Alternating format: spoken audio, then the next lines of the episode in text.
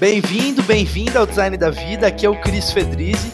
O objetivo do podcast é te trazer referências sobre a vida, pessoas fora de série, CEOs, líderes, e o meu propósito é ser ponte de conhecimento. Eu quero te trazer o que existe de melhor para você lidar com seus desafios, alcançar seus objetivos. Através da nossa mudança, eu acredito que a gente pode criar um Brasil melhor, um mundo melhor. Por isso, todas as terças, às 9 horas da manhã, nós temos um novo episódio. Prazer ter você aqui ouvindo. Te desejo agora um ótimo episódio e um grande abraço.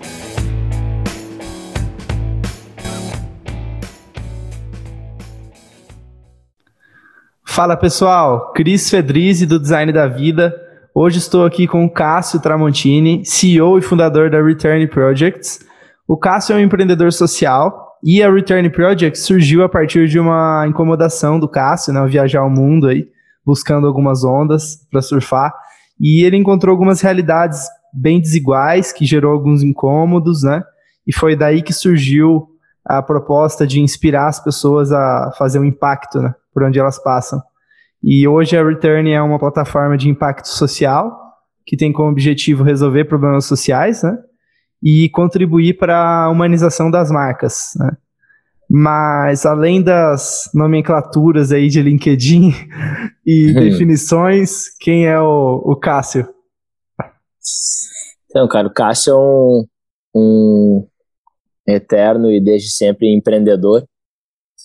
E é empreendedor da vida. Eu sempre gostei de desafios, sempre gostei de conhecer coisas novas, sempre gostei de, de inovar assim na minha vida.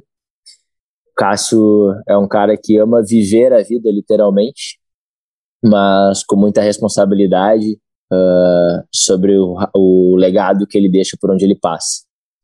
Então, esse é o Cássio. Cássio, entre empreendedor social e entre empreendedor da vida, é, é um, é um único Cássio nessa história. Vamos já vamos começar a explorar esse tópico aí é, de viver a vida, que eu acho que é, para mim, é, meu dilema, assim, talvez um dos exercícios é, de reflexão que eu mais faço todos os dias, né, sobre viver a vida.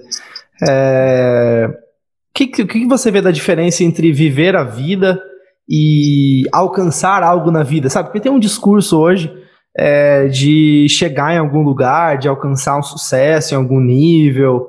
Então, queria saber da sua, a sua visão, assim, entre batalhar as batalhas, superar desafios e tal, e ao mesmo tempo viver a vida. Como que você faz esse balanço? Como que você enxerga tudo isso? Sim. Uh, cara, para mim, acho que eu, uma vez me surgiu até essa frase na cabeça e eu guardei ela. Uh, para mim, o sucesso ele é, é, é a oportunidade que a gente tem uh, de aprendizado do dia a dia. Então, se a gente souber aproveitar o processo do dia a dia de aprendizados, para mim a gente está vivendo sucesso já. Então, ele não é um ponto de alcance, ele é, ele é um processo. E a gente consegue ter grandes e pequenos sucessos ao longo do dia. Basta a gente perceber eles e olhar como um aprendizado para tudo que, que surge, né? Uh, acredito muito uh, no viver a vida como um equilíbrio entre as minhas ambições e as minhas satisfações uh, pessoais. Eu acho que a ambição ela está conectada com o futuro e a satisfação está conectada muito com o presente. Então, para mim, viver a vida é isso, sendo bem, bem objetivo. Claro que todo mundo tem suas ambições uh, financeiras, materiais, imateriais, entre outras, mas o que nos faz chegar lá uh, no nosso pontinho lá de no, no topo do, do, do, cume lá, uh, é a gente ter um processo bem vivido no caminho, né? Nenhum, nenhum, nenhum escalador chega no topo de uma montanha olhando só para o topo, né? Ele vai olhando para frente qual é o melhor caminho e vai vivendo e, e, e vislumbrando aquela vista a cada passo novo que ele dá. Então eu vejo dessa forma. Excelente. Putz, muito bom a definição. Eu tenho refletido muito sobre isso ultimamente. É, a, a, esse equilíbrio entre o desejo e a satisfação, né? Você falou de um jeito muito hum. claro, cara. Faz muito sentido entre a, hum. esse, equilíbrio entre a ambição e a satisfação, né? A gratidão, enfim, do momento presente. É, perfeito. Acho que a gente vive hoje né, numa pressão de, de chegar ao sucesso, chegar a determinado ponto, e a gente esquece, às vezes, de estar vivendo esse presente. E não só na nossa vida profissional, quanto pessoal também. A gente está sempre querendo viver o futuro, às vezes a gente esquece de olhar para onde mais importa, que é o agora, né? E a gente não precisa ser utópico aqui, de achar que não tem que planejar, não tem que se organizar. Sim, tem que. Mas uh, a gente precisa olhar muito para o nosso presente, né? E como que você faz isso na prática, na agenda? Eu, porque, por exemplo, uhum. eu, tenho, eu comecei a chegar nesse dilema, assim, tá? Ao mesmo tempo que eu, cara, quero viver a vida e ter meus momentos de prazer, assim, com a minha família, amigos, etc. É, eu comecei a perceber que, cara, se eu não colocar na agenda e priorizar, sabe, uhum. não vai acontecer, porque o trabalho é infinito. Então, Sim. como que você organiza, enfim, como você prioriza a sua uhum. semana? Uh, cara, eu, eu minha, minha, cabeça ela, ela é, é, muito criativa, então eu giro, uh, minha cabeça não para de girar o dia inteiro, então eu sou obrigado a me organizar e isso serve tanto na vida pessoal quanto profissional. Mas sendo bem prático, a fase que eu hoje nesse momento vivo, minha semana tem sido sim muito workaholic uh, até umas 8 horas da noite. Depois eu procuro desligar as coisas, ficar com a minha namorada, prestar atenção também em outras coisas minhas da minha vida pessoal. Hoje, durante a semana, eu acabo dedicando muito mais tempo para o meu trabalho do que para a minha vida pessoal. Porém, final de semana eu desligo. Fico totalmente desligado e aí vou surfar, vou fazer as minhas coisas que me dão satisfação, vou aproveitar com a minha família. Então, Hoje, sendo bem prático, nesse período de vida do Cássio, a semana tem sido sim workaholic até as 8 horas da noite. E final de semana uh, tem sido um lifeaholic aí, uh, 100% também. Boa. Como que você vê esse, esse lance da etapa da vida? Porque eu acho que isso é muito importante falar, assim, de, uhum. de etapas, né? Respeitar o, os momentos, assim, que você está vivendo, né? Sim. Cara, uh, eu hoje estou vivendo uma etapa da vida que é muito ainda de construção e de concretização de coisas que eu plantei lá atrás, então ainda necessita de uma, de uma intensidade uh, na minha área profissional para colher os frutos que eu plantei lá atrás e achar a engrenagem mesmo, do, principalmente do meu negócio, da Return. Porém, velho, tem, tem fases onde a gente consegue dar uma desacelerada. Talvez aquela fase eu não preciso ficar até as 8 horas da noite trabalhando no, no, na frente do computador, como hoje eu fico nesse momento. Talvez daqui a 3, 4 meses eu não precisa estar tão intenso assim. Então eu levo minha vida por fases. Eu olho, bom, nos próximos três meses eu vou precisar colocar mais intensidade nesse ponto aqui da minha vida. Nos próximos três meses eu posso ficar mais tranquilo nesse quesito. Então eu vou validando por fases. Essa história de que a gente vai ficar, vamos até, vamos trabalhar até morrer, até os 40 anos de idade, workaholic, é trabalho, é grana. Isso uma hora uh, a conta vai vir. Então eu procuro equilibrar isso em fases de acordo com a demanda que eu estou tendo nesse momento, né? Que é aquela questão da satisfação e da ambição. Procuro olhar para isso e equilibrar. Nesse momento eu preciso ser um pouco mais workaholic durante a semana, mas final de semana eu desligo. Daqui a pouco, meu mês, mês uh, seguinte, eu posso verificar como é que tá a minha situação e ver que não, agora eu posso dar uma tranquilizada. Às vezes durante a semana eu consigo surfar, mas faz três meses que eu não faço isso. Agora, teve épocas que eu conseguia mais, teve, tem épocas que eu consigo menos, então eu acho que é questão de fases, é ver quais que são as tuas prioridades no momento e achar esse equilíbrio entre ambição e satisfação uh, para tu achar esse, essa sincronia, né? Que é tão difícil, é tão desafiadora, né? É, você precisa estar muito consciente, né? Para conseguir perceber e, e, tudo mais, né? É, cara, tem a ver com empreender, assim, essa questão de liberdade uhum. também, não é? Porque, assim, a, é, a liberdade, uhum. ela é um paradoxo, né? Porque ela tem, a, é, a pessoa quer a liberdade, mas tem um, o outro lado ali que é a responsabilidade, né? Junto com a liberdade. Uhum. E, e, te motivou é, a empreender essa questão da liberdade? E por que que você escolheu empreender. Eu sei que você tem outros negócios também, né? É, uhum. É, como um coworking, parece, né? Acho que é isso, né? Isso, aham. Uhum. Mas, assim, o que, que, que você viu que falou, putz, ao mesmo tempo eu quero empreender e tal, talvez você tenha esse papel da liberdade aí no meio, aí você comenta se tem uhum. ou não. E por que ir para o lance, pro lance social, empreender social? O uhum. que, que, que, te incomodou que você falou, cara, faz sentido eu investir minha energia nesse sentido, sabe? Uhum. Cara, em relação à liberdade, uh, eu acho que a liberdade ela tem diferentes pontos de vista, né? O que é liberdade para mim, daqui a pouco não é para ti. Uh, mas sendo bem prático, eu sou um cara que eu não gosto de ter horário fixo de trabalho, de tal horário até tal horário, por mais que eu precise às vezes me regrar dentro disso. Então, a questão da liberdade, para mim, ela está muito ligada aos momentos que eu tenho de produtividade e, ao mesmo tempo, eu ter a liberdade de que, se naquele momento, segunda-feira, não estou sendo produtivo, eu tenho a liberdade de fazer outra coisa para tornar a minha vida mais produtiva. Então, a liberdade, para mim, tem a ver com a questão da produtividade, tanto em relação à área profissional quanto pessoal.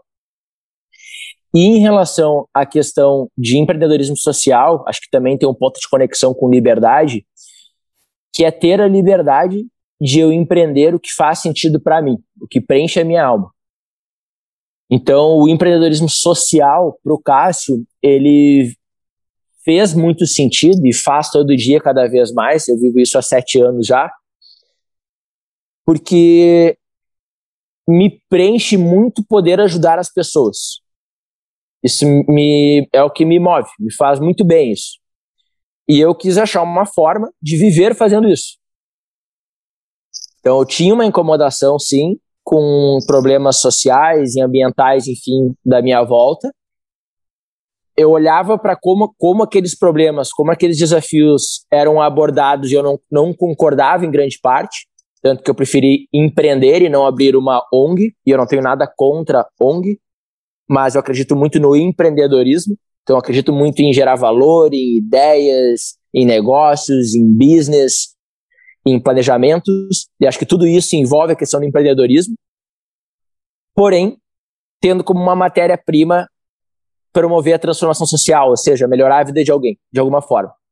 Então, o empreendedorismo social, para mim, ele conectou a parte do business, dos negócios, da liberdade de empreender, que eu sempre, sempre pulsou em mim, com a questão do social de ajudar pessoas e como que eu torno isso sustentável financeiramente. Eu sempre tive esse, eh, essa curiosidade, de essa incomodação de por que, que a forma como a gente enxerga a filantropia, o assistencialismo, a características de doações, toda essa parte social, ela é, ela é, ela é de um ponto de, de vista filantrópico e não empreendedor. Isso me incomodava.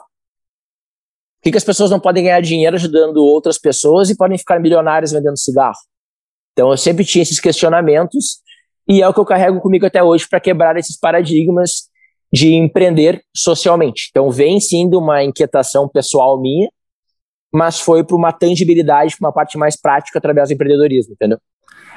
Cara, eu tô achando muito interessante, assim, porque, sinceramente, o, o, que eu te falei, o design da vida vem disso também, sabe? Desse. Uhum. Porque me incomoda muito, cara. Eu venho do mundo de startup, assim, startup, né, de tecnologia uhum. e tal. E, cara, às vezes eu, eu vejo essas startups de pessoas inteligentes, com muita capacidade, dinheiro, é, enfim, motivação, etc. E, cara, resolvendo um problema besta. Sério, resolvendo um problema hum. besta que não, não preenche a alma, sabe? Que não. Que, pô, você pode usar sua, os seus recursos de uma maneira a resolver problemas que valem a pena, né? Eu tenho, eu, eu também sinto isso, assim.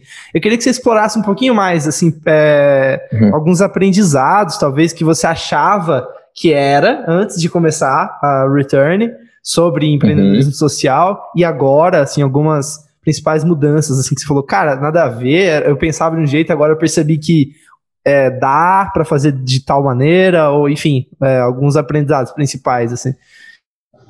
Uhum. Ah, então, uh, todo dia, né, eu tenho aprendizados com a Return. Uh, sete anos, uh, foram poucos os dias da minha vida nesses sete anos que eu não pensei sobre a Return ou sobre empreendedorismo social, que faz parte de mim hoje no dia a dia. Então, aprendizados foram muitos e seguem sendo. É difícil até achar pontuais alguns, mas sim, uh, primeiro deles que eu posso trazer aqui, a forma como a gente se comunica é muito importante, ela é muito decisiva uh, para o reflexo do, do, do, nosso negócio. Então, vou te dar um exemplo bem prático. Quando a gente fala em parte social, uh, lá no início, eu não conseguia vender nenhum projeto da Return para as empresas. E eu comecei a perceber que o problema estava na comunicação. Então, o que, que foi feito? A gente substituiu lá no início as palavras doação, ajuda, beneficente, uh, assistir, no sentido de prestar assistência, tudo qualquer tipo de palavra uh, carente, todo qualquer tipo de palavra que fosse para o lado do coitadismo, fosse para o lado da filantropia, por palavras mais business, mais empreendedorismo, mais geração de valor. Então, a gente substituiu, por exemplo, a palavra carente, uh, que, ao invés de falar crianças carentes, na Return a gente fala crianças sob vulnerabilidade social. Ao invés de falar em ajuda, a gente fala em investimento social. Porque todos os nossos projetos geram retorno para quem está investindo socialmente. Uh, assim como outros exemplos uh, de palavras que afetaram muito na nossa comunicação. Então, a gente aprendeu a se comunicar e a se portar como um negócio de impacto social e não como um projeto social. Isso fez toda a diferença para as empresas começarem a nos enxergar no mercado e para as pessoas também nos enxergarem como um negócio, não como um projeto social apenas. Desculpa te interromper, eu só claro. queria. É que eu, eu tô cheio de perguntas na cabeça. Uhum. É, daqui a pouco você volta no, nos aprendizados ali. Uhum. Você falou duas vezes já, por isso que eu tô levantando. Que que, é, qual uhum. é a diferença é, entre é, o empreendedorismo, o empreendedor social, enfim, a empresa social? Eu já sei uhum. um pouco, tá? Mas eu uhum. queria que você elaborasse. E a ONG ou a filantropia? Você falou algumas vezes sobre isso. Eu acho que é interessante, uhum. às vezes, dar uma clareada na, na definição. Então, cara, uh, um exemplo bem prático, tá? Uh, como que é dividido o nosso, nosso sistema hoje em dia, né? A gente tem o primeiro setor, né? São ONGs, uh, aliás, são, é governo, uh, enfim, estrutura administrativa. A gente tem o segundo setor, que é o setor privado. A gente tem o terceiro setor, que são ONGs, associações, enfim, todos os pontos ligados à área social, né, que a gente aprendeu. Então, basicamente, a gente cresceu vendo esses três modelos uh, primeiro setor, que é o governo, que administra os impostos que o segundo setor paga, e o terceiro setor, que teoricamente teria que resolver os problemas sociais uh, com uma parte uh, desses impostos aqui que o primeiro setor administra. Então, praticamente, o terceiro setor ele é um setor terceirizado para resolver problemas sociais. A grosso modo, sendo bem prático, feijão com arroz aqui, é isso. Onde é que entra o empreendedorismo social nessa história? Ele entra entre o segundo e o terceiro setor, tá? Uh, lá no começo, 2014, quando eu comecei essa história de return, se chamava de setor 2.5. Uh, o que, que acontece? A diferença entre o empreendedorismo social e ONGs e filantropia é o seguinte: outro uh, analogia. Um real doado ele é diferente de um real investido. Se a gente pegar um real e comprar em comida, a gente doa, vamos dizer aí, um quilo de alimento, por exemplo. Agora, se tu pegar esse um real e tu pegar, pega um real e tu investe em uma empresa de impacto social, 50 centavos deles, essa empresa, talvez ela invista em marketing e os outros 50 centavos ela compra o alimento. Só que que isso vai permitir e onde é que está a diferença de um real doado e um real investido? Os 50 centavos que é investido em marketing podem fazer esse um real uh, doado hoje virar dois amanhã e virar 13 juros depois compostos, de amanhã e assim juros por diante. compostos. É, tu vai reinvestindo, né? Assim como qualquer negócio, que tem o seu setor de marketing para ir crescendo. Um real doado, ele vai permanecer um real, porque depois essa ONG, aqui no caso, que vive de doação, precisa pedir mais um real. E aí outra pessoa tem que doar um real de novo, se aquela que doou ontem não tem mais. Então, a diferença entre empreendedorismo uh, social e ONGs, e eu só voltando a falar, eu não tenho nada contra ONGs, tanto que a gente trabalha em parceria com ONGs. O sistema de filantropia, eu não acredito que ele seja mais sustentável, porque ele depende de um ponto do ar para outro ponto. O sistema de empreendedorismo social, ele gera valor para um ponto, transferir valor para o outro ponto. Então, à medida que eu invisto um real, esse um real se multiplica e gera mais impacto. À medida que eu dou um real, esse um real permanece um real e ele tem um impacto limitado. Então, a diferença, basicamente, uh, uma das diferenças, né, entre empreendedorismo social e ONGs e a parte filantrópica é o modelo de negócio dessa história. Onde, num formato, ele é um modelo que 100% do valor captado ele já é gasto com todos os custos. e no outro formato de empreendedorismo, 100% do valor recebido, ele é fragmentado e ele é reinvestido para justamente aquilo ser multiplicado e gerar mais impacto. Cara, genial. Assim, o modelo de negócio é genial. Eu li um livro do um dos primeiros empreendedores sociais no mundo, aquele cara agora eu esqueci, cara, não sei se é em Bangladesh. Mohamed Yunus? É, Yunus, Yunus. Uhum. Social uhum. Business, né, o nome do livro. Nem, nem uhum. terminei, mas Incrível, peguei o conceito ali, li até a metade do livro e tal. E, uhum. cara, são provocações, assim, excelentes, né? Excelentes. Eu acho que, uhum. e olhando para o Brasil aqui, cara, para América Latina, é, pô, é lindo, assim, cara, o trabalho, sinceramente, porque tem muito espaço, cara, tem muito problema para resolver, tem, precisa de líderes aí como vocês, como você, né? e o pessoal da uhum. Return que, que fazem esse trabalho, cara. É, é, genial, assim, o modelo de negócio, toda a proposta, eu, é inspirador, sério mesmo. Não, é incrível. É um desafio constante aí também. A gente, além de ter o desafio de empreender socialmente, a gente também se tem um desafio aí de, de educar também como um novo modelo de investimento social. Uh, a gente trabalha constantemente para descomplicar o investimento social. Então, as pessoas entenderem com mais, uh, mais clareza a importância de investir socialmente, além de também doar, doar recursos. Uh, até já batendo um outro ponto aqui, é sim importante fazer doações, mas também é importante investir socialmente. Onde é que está a diferença dessa história? A doação ela é muito importante a curto prazo, só que ela não resolve um problema a longo prazo. O investimento social ele tem total foco no longo prazo em transformar socialmente aquela realidade. Então, por isso que ambos se complementam. Mas na Return, a gente é um negócio, a gente trabalha olhando para o longo prazo. Então, todos os nossos, uh, nossa, nossa parte criativa ela é voltada para captar investimento social e gerar transformação social uh, a longo prazo. Vamos, vamos pegar uma história assim real aí da, uhum. da Return, algum projeto que, que você considera que te transformou bastante, é, que você acha que é legal compartilhar, assim, para dar um exemplo aí para quem está ouvindo? Claro. Uh, posso pegar o exemplo de agora, uh, o último, mais recente também.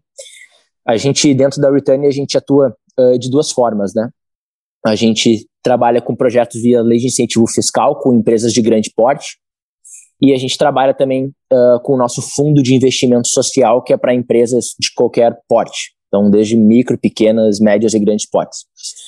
Nessa parte de, de fundo de investimento social, as empresas mensalmente investem de acordo com os planos que a gente tem. E esse investimento recorrente que as empresas uh, realizam atualmente no fundo nos permitem gerar ações mensais. E o que, que são essas ações? Desde outubro do ano passado, o fundo está voltado para fazer a implementação de salas de informática para gerar acesso à tecnologia e conhecimento para crianças e jovens sobre vulnerabilidade social. Então, basicamente, a gente mapeia instituições sociais e implementa computadores com acesso à internet dentro dessas instituições. Isso permite que as crianças estudem, que daqui a pouco os pais possam fazer um currículo, possam fazer pesquisas, enfim, gerar inclusão digital, né? Então, importante e ainda mais evidente esse desafio social com a pandemia. Recentemente, a gente estava fazendo a implementação de uma sala ah, numa instituição, que é a instituição Gadefa Cruz Azul, aqui em Florianópolis. E ela é uma instituição que ela não tinha computadores, ela não tinha nada de estrutura de tecnologia. A gente fez a implementação da sala lá, produziu um vídeo uh, sobre essa ação e ela não só a Return, mas ela também divulgou esse vídeo dessa ação que aconteceu.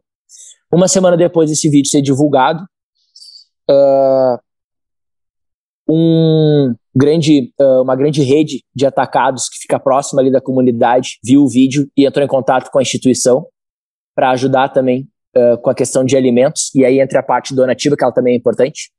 Então, para ajudar com parte de alimentos, uh, criar ações para que a instituição possa entregar alimentos para as famílias locais.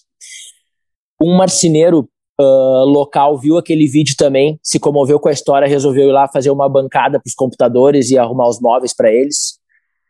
Uma empresa local de móveis de escritório resolveu doar cadeiras uh, para as crianças terem mais conforto para poderem estudar.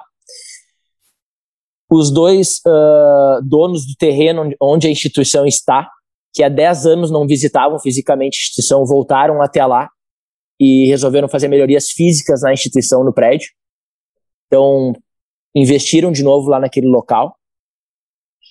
entre outras coisas que agora não lembro de cabeça, mas são mais de oito acontecimentos práticos que aconteceram depois que a Return chegou lá, fez a implementação das salas, produziu um vídeo, e aí entra a importância daquela, daquele exemplo que eu dei dos 50 centavos de um real ser investido em marketing. Então a gente investiu parte do investimento do fundo de investimento social em marketing, como a gente sempre investe, produziu o vídeo, esse vídeo deu visibilidade, permitiu com que mais pessoas agregassem valor e ajudassem aquela instituição. Então, isso me, é algo que mexeu bastante comigo, porque me mostrou o quanto a gente está no caminho certo e quanto faz sentido a gente seguir por onde a gente acredita, que é realmente estar investindo em comunicação e investindo em impacto de forma equilibrada. Isso permite com que mais pessoas participem. Se nós, a Return, apenas tivéssemos implementado aquela sala de informática e não tivesse investido um real em mais nada, ela não receberia, não receberia mais nada desses exemplos que eu dei aqui, que eles receberam. Então, isso foi algo que me mexeu bastante comigo. Uh, eu sei que está impactando a vida de várias crianças lá, aquela instituição, e é permitir que mais pessoas potencializassem aquele impacto ali uh, que a gente começou com a Return e começou junto com essa rede de empresas que investem no fundo. Então, dando um exemplo bem prático agora, que aconteceu o mês passado, agora em, em maio, isso foi algo que mexeu bastante comigo ultimamente, mas claro que a gente tem, a gente tem mais de 26 projetos na Return até hoje, então cada projeto mexe de alguma forma, mas esse em específico foi o último que, que mais me impactou também. Excelente, cara, que curioso. É como se é, tem um termo né, do, no meio do, das startups que é network effect, né, efeito de rede. E uhum. basicamente vocês fazem um efeito de rede local, né? E, e social, uhum. né? Um efeito de rede social é genial, porque, lógico, uhum. as pessoas se sentem, pô, tá realmente causando um impacto. É, aí você usa o marketing e a, e a persuasão no nível de, de causar impacto, né? É muito interessante. Uhum. É, exato. A gente acredita muito nesse impacto em rede, né? Uh, através do impacto em rede que a gente consegue gerar acesso ao investimento social, não só para várias empresas investirem em uma única causa, como também gerar acesso para pessoas poderem participar desse impacto, poderem contribuir, se envolver, uh, e também lá na ponta gerar acesso à educação, ao conhecimento, à tecnologia, uh, para quem hoje não tem esse acesso. Né? Então, esse se chama aí nesse, nesse termo, a gente aqui a gente chama de impacto em rede, né? Impacto em rede. Legal. Você tem mais algum aprendizado que você quer compartilhar? Você acha que é importante? Senão eu vou, vou puxando outro, outro tópico aqui. Uh, cara, tem sim vários. Uh, posso citar mais um também. Acho que é super importante quando a gente está envolvido com causas sociais, a gente ter muita empatia, porque normalmente são realidades distantes do que a gente está acostumado. Eu, meu negócio hoje eu lido com realidades que são, é muito distante do que eu das minha, da minha realidade. Então a gente tem que ter muita empatia e entender que lá na ponta tem uma vida que vai ser impactada. Então, qualquer ideia que a gente tire do papel hoje, uh, ela vai impactar a vida de alguém. E a gente tem que pensar se esse impacto ele é positivo uh, ou é negativo. Então, ter a consciência e ter a empatia que as nossas ideias impactam uh, na vida de alguém. Esse foi um aprendizado que eu tive ao longo desse tempo e sempre procuro refletir quando a gente está tirando algum projeto aqui do papel. E isso vai direto com uma outra pergunta que eu quero puxar aqui, é, você vê, caso que a gente nem olhou pra pauta, né? Eu só tô, uhum. eu tô indo aqui para trocar uma ideia, cara, tá? Eu acho que assim é, inclusive, melhor. Ótimo. É, cara, é, então, falando disso que você falou, né, de impacto, como que vocês definem as causas que vocês querem atuar? Porque, por exemplo, eu imagino que, pô, tem muita problema social que você pode trabalhar, né? E o uhum. que, que vocês enxergam, assim, que, sei lá, causas que fazem mais sentido para vocês? Ou, ou é mais. É... Enfim, explica um pouco melhor, assim, uhum. como que vocês definem quais causas vocês vão atuar? Uhum. Uh, cara, realmente, uh, isso até foi um aprendizado que a gente teve ao longo do tempo. Na Return a gente atuou com diferentes causas. Uh, nesses sete anos, já trabalhamos com causas envolvendo, por exemplo, câncer infantil, uh, causas uh, aliadas à questão dos idosos, uh, entre outros. Mas, no final do, do, ano retrasado, a gente passou por uma reestruturação dentro da Return, e hoje, com essa reestruturação, a gente tem uma missão muito clara, que é contribuir com a redução de desigualdades sociais no Brasil. Então, todos os nossos esforços estão voltados para isso. E a gente contribui uh, com projetos que promovam acesso à educação, à tecnologia e ao conhecimento através de ações recorrentes. Então, esse é o nosso drive, esse é o nosso norte. Uh, a gente teve grandes aprendizados ao longo desse tempo e um desses grandes aprendizados foi ter posicionamento de causa. A gente não consegue resolver todos os problemas do mundo sozinho, então é importante que cada organização tenha um posicionamento, um foco de atuação, até para ganhar profundidade naquela causa. Não adianta, a gente, não adianta a gente trabalhar com diversas causas e não ganhar profundidade. Então, isso foi um aprendizado que a gente teve ao longo do tempo e hoje é assim que a gente faz a nossa curadoria de ações. A causa é única, que é reduzir a desigualdade social e as ações para contribuir com essa redução de desigualdades sociais, que elas podem variar entre elas, desde que elas sempre estejam gerando acesso. Na verdade, a gente acredita muito no acesso. Então, gerar acesso à tecnologia, gerar acesso ao conhecimento, gerar acesso à educação, tudo que envolver a palavra acesso está dentro do nosso escopo de, de trabalho, do nosso escopo de projeto da Return. Interessante. É, falando em acesso, acho que tem a ver com. Não sei se tem muito a ver nesse sentido, mas tem a ver hum. com diálogo também, né? Eu, eu tenho olhado muito para isso como líder, é, ainda mais nesse tempo pandêmico aqui. Quem não tá, quem tá ouvindo a gente nos próximos uhum. anos, agora a gente está no momento ainda de pandemia. É, que é fomentar o diálogo, né, cara? Você, criar uhum. essas pontes, assim, de diálogos. E eu queria, eu tô mais curioso para saber da, da equipe, assim, qual que é a cultura de vocês, assim, entre os membros, que que você acha que é legal compartilhar que que funciona bastante assim na, na cultura de vocês é, nessa questão de, enfim, ter um ambiente seguro, diálogo e, e assim por diante. Uhum. Então, cara, na, na Return a gente tem uma estrutura interna bem horizontalizada. Uh, a gente por um propósito, por uma missão e procuro uh, ter uma equipe com bastante autonomia, uh, cada um nas suas áreas, porque eu sei que cada um aqui dentro da Return está uh, engajado e está conectado com um propósito maior. Então, se o Matheus é o cara que entende melhor da parte de coordenação de projeto, eu sei que ele vai coordenar, coordenar os projetos da melhor forma que ele pode coordenar, porque ele está conectado com o nosso propósito, a gente tem processos, a gente tem metodologias internas também. Uh, a gente tem área de produção de conteúdo, a gente tem área de marketing digital, mas independente da área, para mim o que importa é que estejam todos uh, conectados com a missão e com o propósito uh, da nossa empresa. Eu sempre procuro passar para eles que todos aqui dentro a gente tem uma responsabilidade muito grande, que qualquer movimentação interna que a gente faça vai impactar a vida de alguém lá fora. Então essa é a nossa maior responsabilidade. O resto a gente ajusta, a gente organiza, mas é necessário sim e é fundamental e até essencial que a gente esteja conectado com o propósito do negócio. Claro que por trás disso tudo vem toda uma parte prática de cultura. A gente usa muita parte o, ferramentas de gestão, como o próprio Trello para organizar as atividades. Uh, a gente procura ter uma rotina uh, de reuniões uh, periódicas para a equipe estar alinhada. Hoje, fisicamente, a gente está com a equipe mais concentrada aqui em Florianópolis, então isso nos permite ter uma. Uh, a gente tem trabalho remoto, mas a gente acaba se encontrando bastante fisicamente também aqui. E o diálogo, ele é essencial nessa história toda. A gente conversa muito, a gente discute muito, a gente troca muito, mas eu procuro dar uh, essa autonomia para as áreas. Excelente. Sobre o propósito, é, antes de ir para as últimas perguntinhas ali, voou, cara, o tempo, já está quase no hum, final aqui. Hum. É, eu sei que o propósito de, de vocês nasceu de uma. Não sei, posso estar falando besteira aqui, mas uhum. pelo que eu li. É, de uma. De, cara, de uma indignação mesmo, assim, né? De, de, uhum. de é, duas coisas, na verdade, né? Você falou do desejo, de, das ambições, né? De empreender e uhum. tal, de liberdade e atrelado a essa questão da, da indignação, né? Como que surge, uhum. como que foi para você, né, essa questão do propósito, que dica que você pode é, dar sobre encontrar um propósito, assim? Porque às vezes eu sinto que ou as marcas têm dificuldade para definir um propósito, é muito vago, tipo, ah, minha missão uhum. é X, uhum. não é, não é verdadeiro, não é real, sabe? Uhum. Aquela, aquela missão, aquele propósito.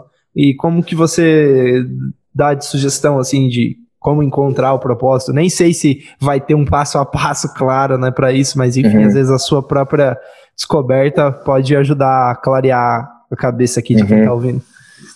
Sim. Uh, cara, então, uh, para quem tá ouvindo aqui até esse, essa nossa conversa, eu não acho que existe uma fórmula mágica para encontrar um propósito, justamente porque é algo muito uh, pessoal. Por trás de todo CNPJ tem uma pessoa ali, e esse, esse propósito ele nasce de, de dentro de cada pessoa.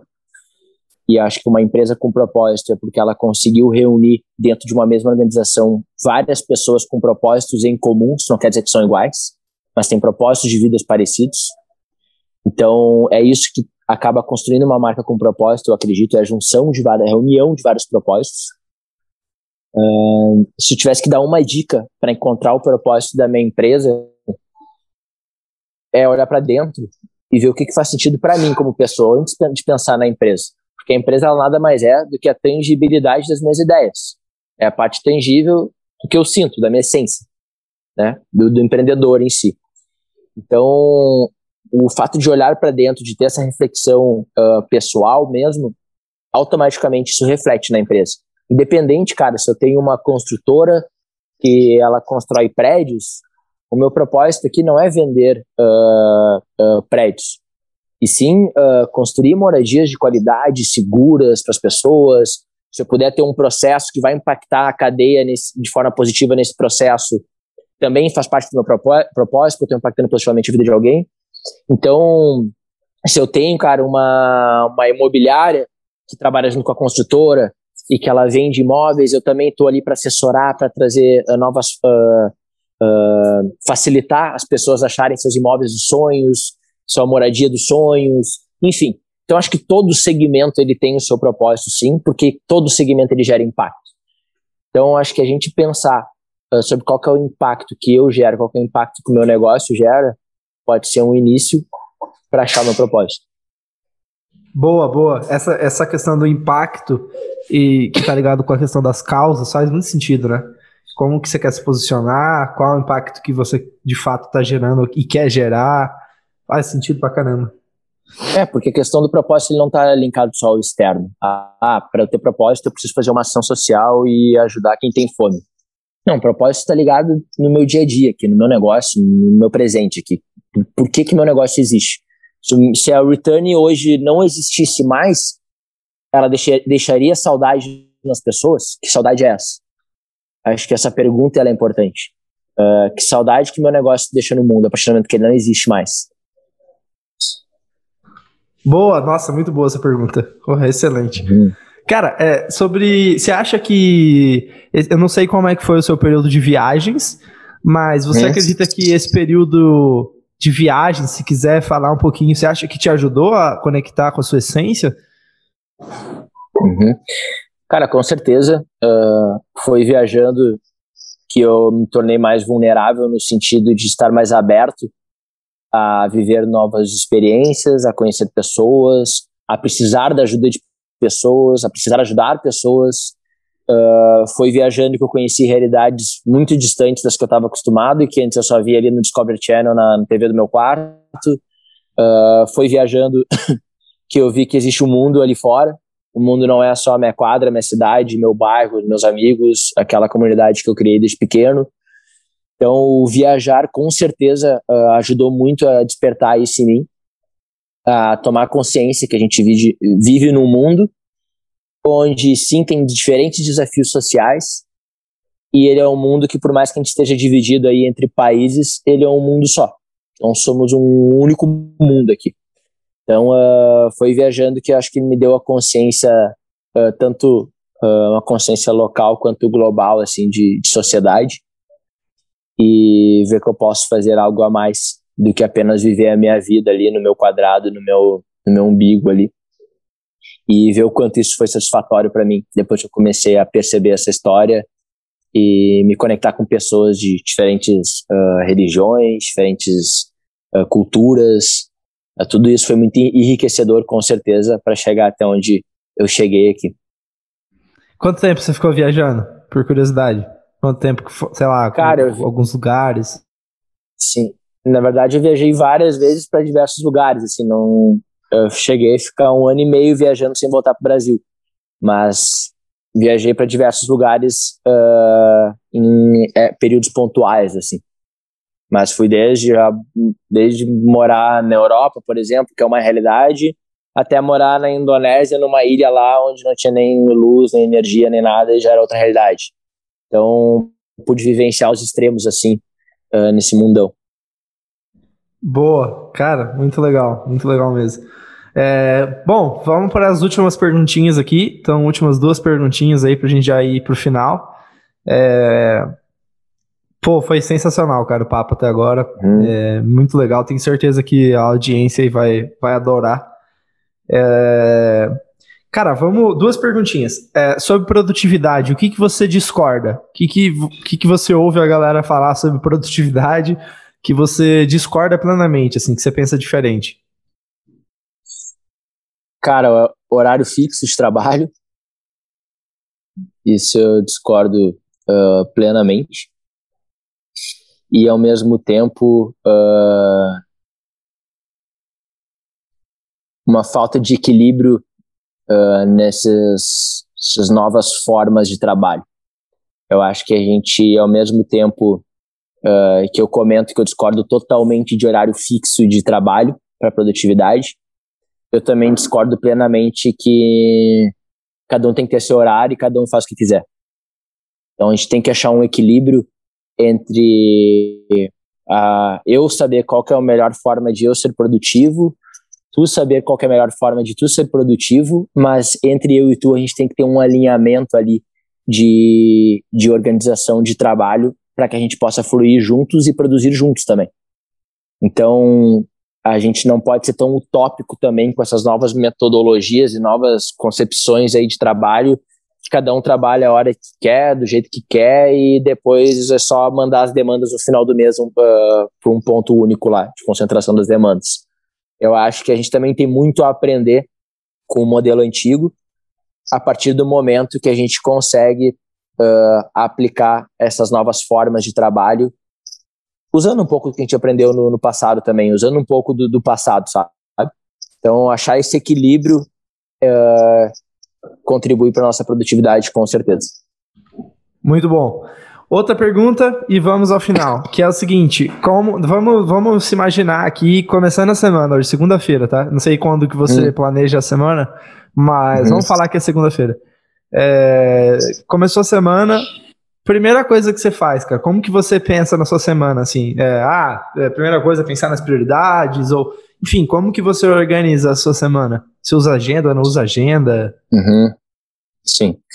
Cara, uh, primeira coisa que eu faço é um post-it com três metas da semana, coloco na, no meu computador mesmo, colado ali, ele fica durante a semana ali. Organizo o Trello uh, com a, com a, com a equipe e organizo o meu calendário ali do Google uh, com os períodos que eu vou me dedicar para cada demanda ali. Uh, claro que não tem como organizar 100% da agenda, tem que ter espaço para outros imprevistos e outras coisas que surgem, mas a, as, os objetivos prioritários da semana, demandas prioritárias, eles acabam ali no, no Google. Basicamente é isso, não tem muita história. É o Post-it, o Trello e o Google Calendar ali. Boa. É parecido com o meu, parecido com o meu também. Hum. Eu uso o Trello também, mesmo, mesmo processo. Agora eu vou adotar a questão do post-it, que eu acho que é muito bom, porque hum. você deixa na, aqui, né? Aí não é. Você ah. não precisa entrar em algum lugar para ver as prioridades, tá na sua Sempre cara. olhando. Assim. É.